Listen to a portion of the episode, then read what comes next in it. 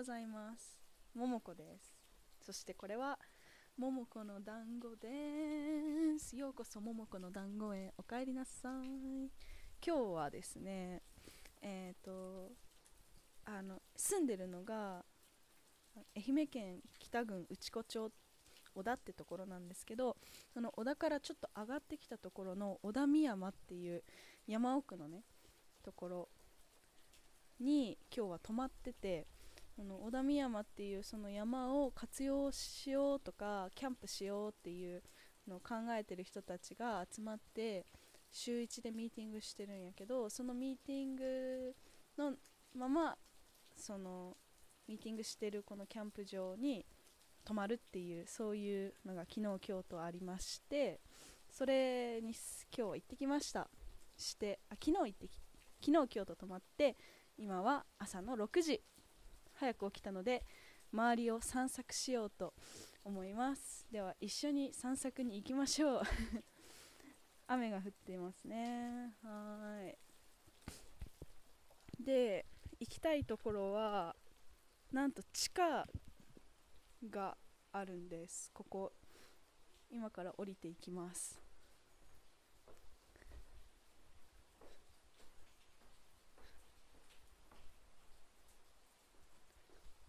あのロッジみたいになってて泊まったところは。そのロッジからの扉から外に出るとあの駅の地下地下鉄に行くみたいな階段が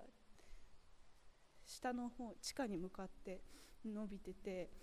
何これと思ってあ声が反響してる。何これと思ってはい外に出てきた。あそういうことか。ここスキー場やからあのこの地下を通ってロッジからゲレンデの方に来れるっていうそういう作りになってるんやな。なるほど。あスキー場の端っこが見える。リフトとかも見えますね。雨がちょっとひどいから外には出ずに引き返します。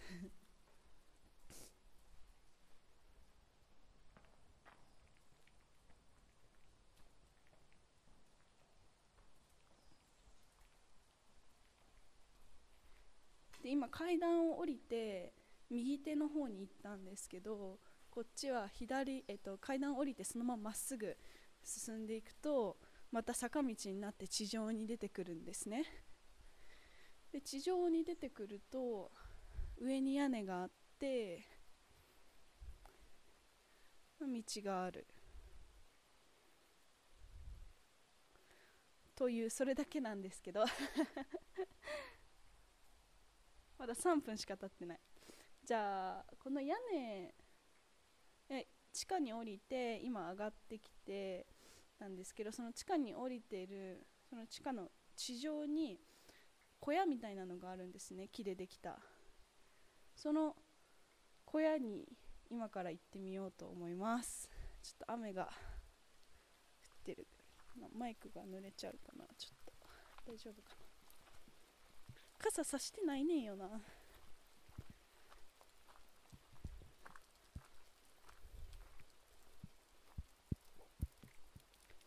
おお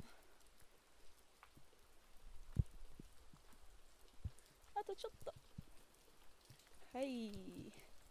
まあなんで走らんかってんって感じやけど。あテーブルとかがあってテーブルと椅子があってお昼ご飯とかここで食べれるようになってるんや。うん。階段を上がってきてます今。おおハンモック。すっげえ濡れてるかな？あ全然濡れてない。ハンモック発見。この網網じゃない布製のハンモックがあってレインボーカラーのハンモック。やったー。じゃあここで残り10分経つまで喋ろうっと。そうでえっ、ー、と昨日ミーティングで話しとったことは来週の土曜に時間を外した日の祭りっていう祭りがありましてそれはコズミックダイアリーっていうカレンダー。コズミックカレンダーやったっけ？コズミックダイアリー？どっちか忘れちゃったけどに基づいた祭りでそのコズミックカダイアリーカレンダーダイアリーっていうのはあの7月26日からスタートらしいんですね。で7月26日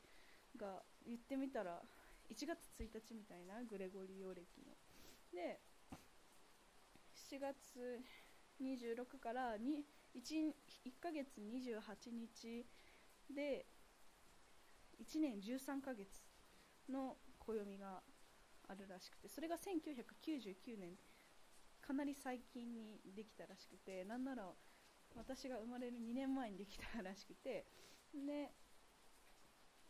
でそれだと1年364日らしいんですね。で1年364日やからえっ、ー、とその7月25日言ってみれば元旦の前の日みたいながその364日プラス1日っていうので時間がずれてるからそこでお祭りしようっていうそういう発想らしくて。でもっといろいろカレンダーは普通グレゴリオ暦のカレンダーはあの表になってるけどコズミックダイアリーのカレンダーは円になってて螺旋状なんだとかいろいろな話を聞いてほんほんほんって。なんか宗教ってではないみたいな感じかなって思ったんですけど聞いてて。でももっと詳しく聞いてなあの詳しく教えてくれたんやけどあのあ本とかもあるよって言ってたからそういうの読んだ方が多分あの説明するに値する 知識が得られるんかなって感じやけどまあまあそれは置いといて。っていうのでなんかでもあの自分がここはもう結構山の中やけど下の方に住んでて山の麓ぐらいに住んでてその麓の方でよく喋る人とかはヒッピー祭りって呼んでるから 多分なんかそういう感じの祭りかなみたいな。でも多分もうヒッピーの人とよく出会うっていうか縁が ある気がする。なんか神戸におる時はどうやったか分からんけど高校卒業するまで神戸におってで、神戸におる時はどうやったか分からんけど。栃木におる時はどうやったんやろう、まあ、なんかいた場所自体がヒッピーたちの集まりみたいなところやったんかもしれんけど。でここの愛媛県の小田に来る前はえっ、ー、と広島のちっちゃい島におってその時もなんかヒッピーたちがヒまあ、そのなん